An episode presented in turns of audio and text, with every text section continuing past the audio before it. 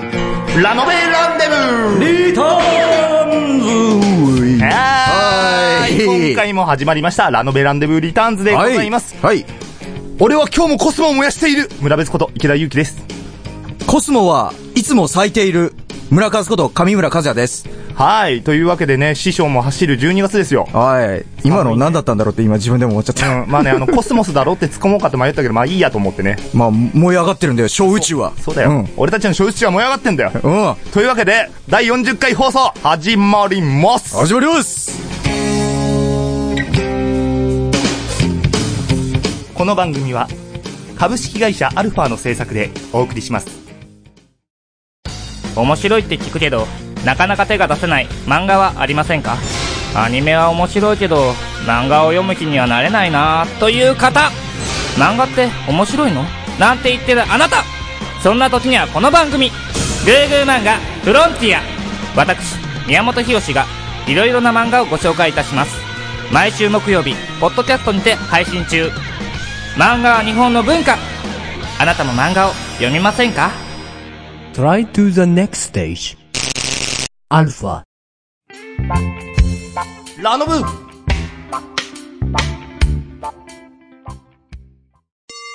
ラノブその41復讐の騎士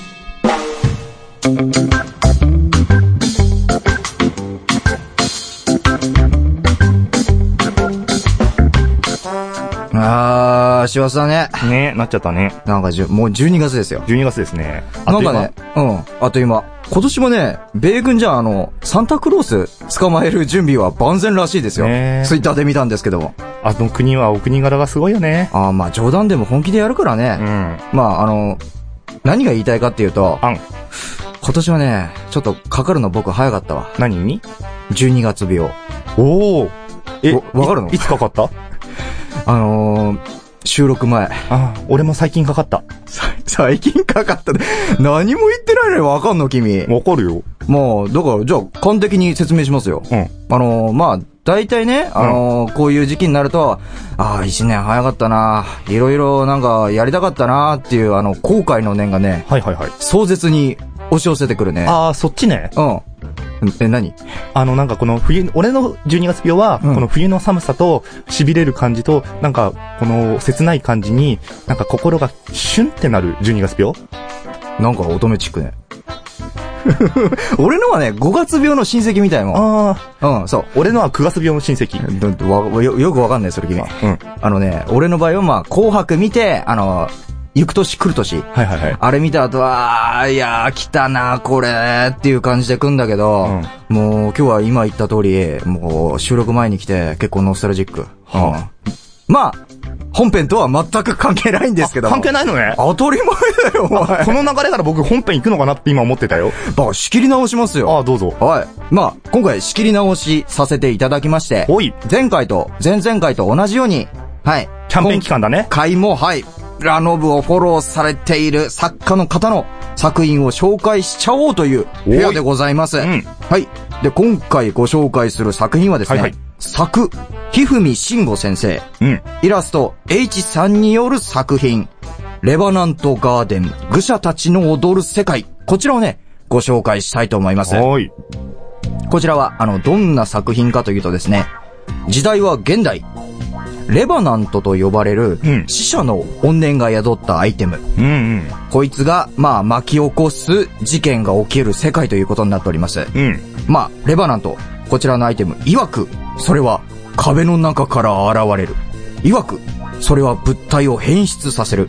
曰く、それは何もないとこから炎を生み出すと、うん非常に危険なアイテムなんでございます。うん。そして、まあ、そのレバナントを回収、封印する秘密特務機関、ほうレバナント対策局というのがあるんですけども、はいはいはい。その、まあ、現場にいる回収班に所属する主人公、志賀節馬。この方が主人公なんですけども、うん。彼はレバナントを並々ならぬ感情で憎んでおりまして、おー、憎んでんだ。はい。まあ、それはなぜかというと、彼以外の家族が、そのレバナントに皆皆殺しにされたことによる、あ、まあ、彼の家族がね。そうそうそう、んん彼、まあ、彼以外の家族がね、彼、だ要するに彼の、そうあの家族がね両親とかってことよね。そう、はいはい。人が、まあ、されたことによって、まあ、非常に憎んでいると。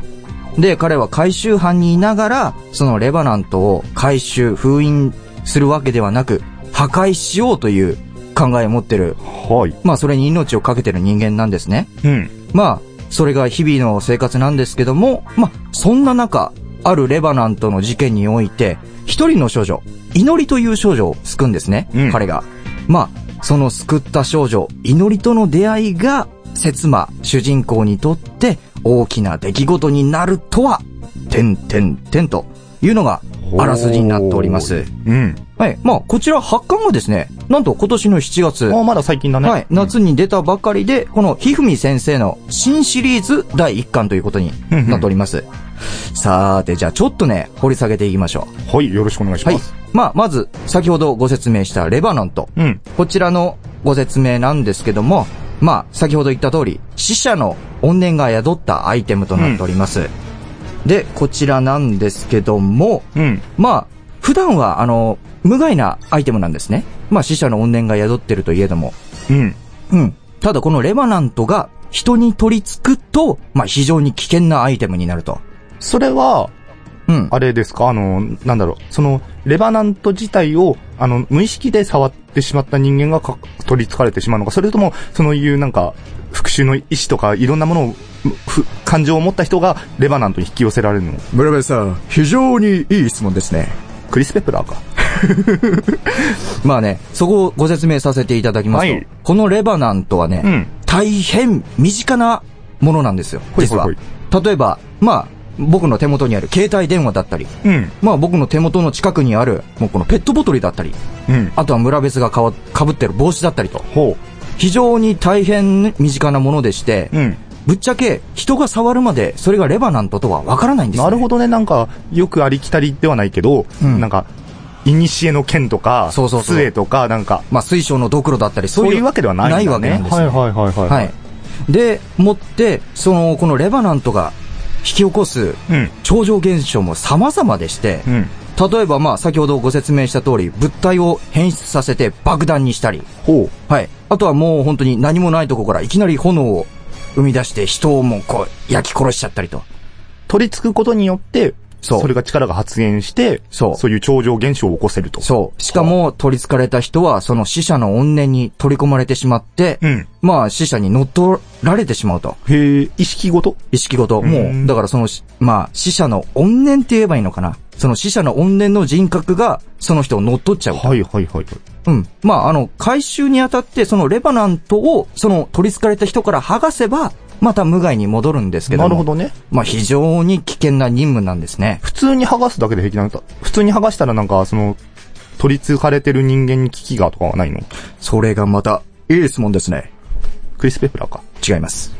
まあ、その、節馬たち回収班うんがいるんですけども、この節馬たち回収班は、そのレバナントを封印、まあ、回収封印するための、うんそう特別な装備を持ってるんですね。ほう。まあ、その、対レバナント用に、もうレバナントの効果を無料化する宝石がね、うんあるんですね。それをもう全身に服でしたり、あとはもう、回収する手袋だったりにつけて、うんうんまあ、レバナントを、まあ、封印、無事封印するための装備があるわけです。ははい。で、まあ、節馬はね、これを誤った方法の使い方をして、うんレバナントを破壊しようという形にしてるんですけどあ。も、破壊するんだ。そう。うんまあ、あの、封印の力、要するに、まあ、押さえつけるわけじゃないですか。うんまあ、押さえつける力を暴走させて、うん要するに、バーンと、潰して消滅させてしまおうと。破壊しちゃうとね。そう。いう形で、節馬は挑んでるんですけども、一応まあ、成功はまだ、 してないんですなね。るほどね。まあ、なぜ成功してないかというと、ここから、その、回収班のメンツのご説明に行きたいと思います。おー。はい。まあ、先ほどご説明した通り、主人公、節馬。彼は、まあ、その、し、まあ、家族を皆殺しにされたうんせいで、まあ、このレバナントと関わってきて、まあ、回収班に入るんですけども、うん実際、あの、節馬の家族を殺したレバナントは、まだ見つかってないんですね。ははい。まあだから彼の復讐は終わらず、ひたすらもう、レバナントを憎んで憎んで、憎みまくってるんですけども、あ。うん。まあでもそこは、あの、彼16歳の高校生なんで、うん。まあ、ちょっと普段脆かったりするところもあったりするんですあーまだね。うんうんちなみに、せつまくんは、その、自分の家族を殺したレバナントうん。の形とかは分かってるの分かってないんです。分かっそれも分かってないんだただね。、家族の殺された状況で判断してるんで、うんうん。まあ、彼が、その、か彼の家族が殺されたのは、もう形がわからなくなるぐらいに、うん。もう焼死体として発見されたってはいいはういはい。だけで、もうそれ以外はわからずにひたすら節馬は、まあ、レバノンとに関わって、そのレバナントを見つけようっていううーん。覚悟で挑んでるわけですよ。なるほど。うん。まあ、まあ、彼の節馬、彼の説明はとりあえず置いといて、うん。次に、この節馬をですね、はい。あの、回収班、まあ、レバナント対策局に引き入れた、うん。まあ、チームリーダーにして、まあ、ちょっと、節馬とは、ちょっと対立が絶えない子がいるんですけどうも、ん。宮カっていう子がいるんですね。宮か。そうう。ん。まあ、この子が節馬を回収班に入れて、うん。はい、一緒に、まあ、探そうじゃないかってことにするんですけども、やっぱり節馬は、あの、事件前に暴走して、うん破壊しようとするんですね。うんうん対して宮川はダメだって言って、まあそういう封印回収をしてるわけであって、うんもう衝突が絶えないんですね。うん。へえ。絶えないんですけども、まあ彼女が一番節馬を心配してると。うん、うん、うんちなみにあの、胸は普通です。うん。んうん。うん、胸は普通です。は、はい。そしてあの、次にですね、はい。まあもう一人いるんですけども、うん。この子はまあ見たまんま、あの、ゆるふわ系の女子で、おーはい。まあ、チームのムードメーカーになってる女の子がいまして、青子というね、金髪のね、このウェーブのかかったね、あの、ロングヘアでね、非常にね、あの、可愛い系の美人なんでございますよ。ああ、もうなんか個うん人的思考がだだ漏れてるね。 うんで、まあ、彼女がいることによって、まあ、節馬と宮香のこの対立がですね、うんまあ、とりあえずは収まってるっていう感じがあってね、ただね、この子ね、言うことはね、すごいはっきり言う。おお。あのね、もう、笑顔できついことを説明にバンバンバンバン言ってくるから。ゆるふわでもおっとりではないんだね。そうそうそうそう、はいはいしっかり者でございますなるほど。そして、あの、先ほど最後、あらすじでご紹介した、うん。あの、節馬が助けたうん少女、祈り。うん。この子がね、まあ、うん、節馬に匹敵するぐらい、ちょっと辛い過去がありまして、うん。まあ、とある理由で、生まれた時から孤児院を転々としてるんですね。うん。まあでも彼女が行く個人個人が、うんなぜか、まあ、閉鎖に追い込まれてると。はいはいはい。はい。そうなってちょっとこの祈りにも謎があるんじゃないかと、うんうんはい、なりまして、僕はね、うん。これを読み終えた時にね、うん。まあ、節馬の慟哭、苦痛、うん。そして変化が訪れて、うん。読み終えた時に、ああ、ここから、この本始まるんだなって。へえ。うん。要するにその一冊がプロローグだと。そういうことでございなるまほす。どね。本当にね、えっ、とね、読んでてね、うん。主人公のね、この苦痛がね、 うん。途中でね、その、節馬のね、は、親を、まあ、親というか家族たちを殺した、奴が出てきたかなと思って節馬行くんだけど、うん結局違った。でも、お、それじゃねえのかっていう問答をずっとするんですよ。はいはいはい。チームメイトたちと。で、もう、その結果、もうどうにもならない時にね、彼がね、もう、獣のように吠えるシーンがね、はいはい。僕はもう、ちょっと心に来たわ。グッときたわけだね。うんうん。まあ、復讐の物語なんですけども、うん。まあ、それだけではないところもあるんですけど、ちょっと、あ、これは、ちょっとダメだな。えー読んでもらいたいからあの、ね。えもうちょっと買って読んでもらわないとね、はいはいはい僕も納得できない。 はい。ねえ、で、本当はね、僕ね、この後いろいろ言いたいこととかもあったんだけど、一つ突っ込んでいいかな。どうぞ。君は僕がやろうとしてたことを意図的に潰したのかな踊り目だよ。なるほど な。だからお前は宮か、宮かだけは言ったじゃないか。あのね、実はね、この原稿書いててね、あの、胸の話をね、うん。ちょっとね、作者の方もね、 ちょくちょくね、するのでね、今回原稿入れたんですけどね、はい村別さんがね、なんかね、おっぱいおっぱいうるさいんでね、ちょっと僕はね、外したよ、一回。なるほどね。うんいや、原稿にいっぱいおっぱいって書いてあったから、村数のおっぱい思考が出てんのかな突っ込もうかなと思っただけだったんだけどな。まあ、ぶっちゃけ、あの、作中で一番好きなおっぱいは、青い子さんです。はい。 はい。というわけで、青い子さんのおっぱいのお話ということでいいですね。違います。レバナントガーデンの話でちす。なみにあれですね、あの、キャラクター、キャラクターたちの名前には色が入ってるんですね。そうですね。はい。まあ、説まだけちょっと雪の文字が入ってるんですけども、白ってことですね。そうそうそう。はいはい。まあ、これからちょっと出てくる、あの、大人の方たちがいるんですね。彼らの保護者ほいほい。もうそれの中にもですね、色がはじって、混じってるという。なるほどね。うん。面白いね。すっごいね、あの、読んでてね、あ、また話戻っちゃうんだけどね、主人公のこれね、心の変化がね、うん。本当にいい。ですね。うん。バトルシーンはね、正直言ってそんなないのよ。うん。だけど、内、内面校舎っていうのうん。あれがね、すごく僕は気に入った。はいはい。はい。でね、まあこれ新シリーズ1巻なんでね、やっぱね、ねまだ続きますよ。そうね。はい。という、まあ、とりあえずね、せっかくなんでね、まあ、いリスナーの皆様にそうもで、すね。読んでもらいたいってことだね。読んでいただきたいですね。まだまだね、登場人物たちのね、過去とかね、謎がね、明らかになってないんでね、ぜひね、読んでいただきたいです以ね。下続刊に行きたいってことですね。はい。はいでございます。というわけで、本日の部活はここまでここまで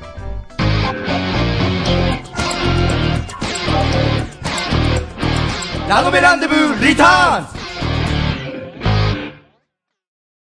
魔法の力でエフカリアーナ魔女見習いのオッサーとマリアンヌが巻き起こすドタバタサクセスストーリーラジオあなたの脳内に直接語りかけるラジオ略してマホラジ各週日曜、ポッドキャストで配信中あなたの耳に魔法をかけちゃうぞ Try to the next stage. Alpha. はいはというわけで、まあ、エンディング。エンディングですねが近づいてきたわけでございますが。はいまあまあ、えっ、とですね。自分ごとながら。お、告知か。えー。告知じゃない、告知じゃなないい。先日のね、うん舞台おうが無事、えー、気がもなく千秋楽を迎えられましたよ。おーおめでとうございます。ありがとうございます。はいいやね。まあ、あの、い一応ネタバレがね、禁止されてたんで、いおお言えなかったんだけど、うんまあ、実は人生初と、初となる女性の役をやりました。えうん。えいぶきっていう女の子の役やりました。え、えー、と、あの、女装壁とかではな敵くではなく、えっと、物語3人娘が出てくるんですけど、はい3人娘の話なんですけおど、ーそれ聞いてた3な人とも男 です。んんんじゃなくて、おと男で、男が女の子をやってます。え、ニューハーフってではな、なく、ではなくて、女です。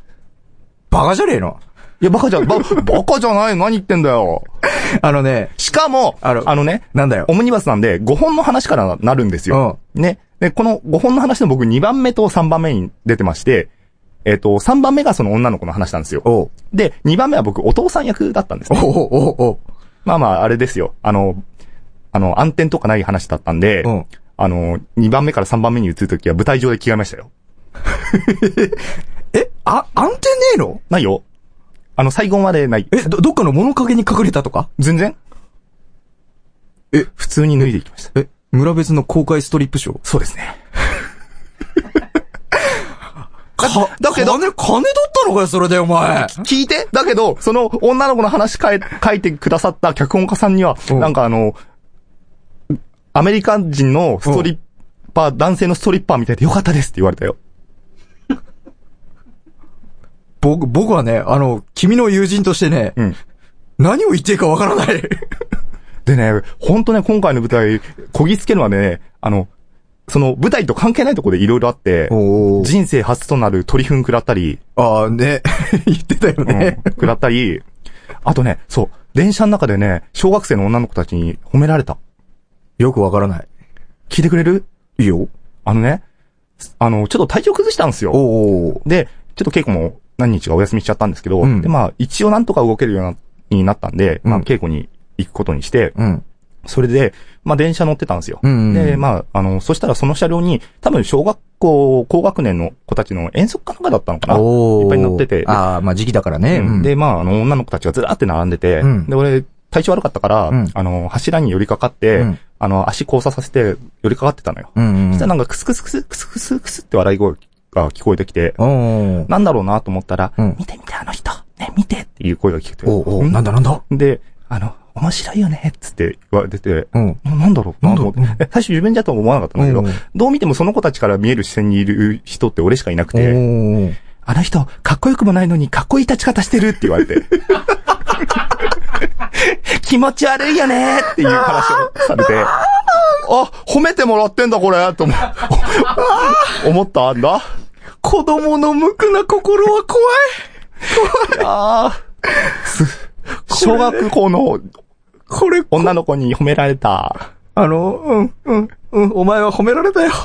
うん、でもね、やっぱり俺最近心強くな った。というわけでそろそろエンディング行こうか。おいな、エンディング前に何話してんのお前、本当に。まあ、いいはい、まあ、きちょっと切り替えていきます。はい。はい、えもうエンディングのお時間でございます。はい番組ではお便り募集しております。ラノベにまつわることから、普通た何でも OK でございます。宛先はですね、ラノベアットマークアルファハイフンレディオドットコムまでよろしくお願いいたします。またね、アルファ公式ホームページからもご応募できますので、よろしくお願いいたします。お願いしますはい、村別。はい、えー、そして我々二人と、うんえー番組公式で、えー、ツイッターをやっております。はい。まあ、あの、村数村別、ありますね両方アカウントと、えーはい番組公式、えツイッターですねー、ラノベランダブリターンズのツイッターがあります。はいまあ、こちらもね、まあ、つらつらと、つぶやいたり、つぶやかなかったり しおーもう、ね。てますので、まはあい。ね、ちょっと絡んでくれたら嬉しいです。はい。そして、えー僕、村別ですね、は、うんえっ、と、池田祐希村別として、えーアメーバでブログをやっております。はいどうにかなる日々というタイトルでやっておりまして、これも日々つらつらといろんなことを適当に書いております。はい。えーまああの、Google 等で村別って入れると出るんで、まあ見ていただけたら嬉しいな。あの、暇な時間にね、ちょっとはい村別と検索していただければ嬉しいな。お目汚しに。それ自分で言っちゃいけない言葉じゃないまあね。 まあまあ、ね、そんな感じで今回もお送りしました。はいベランデブですが、うんね、寒くなってきたので皆さんもお体お気をつけくだそさうい。ですね。はぜいひね、気をつけてほしいですね。ね、次回のね、放送もね、元気で、元気に聞いてほしいね。うん。まあね、ここまで来たら、最後まで行ってほしいね。はい。はい。元気に乗り切りましょう。はい。本日もお送りいたしましたのは、村別こと池田祐希と、村和こと上村和也でした。バイバイバイバイ。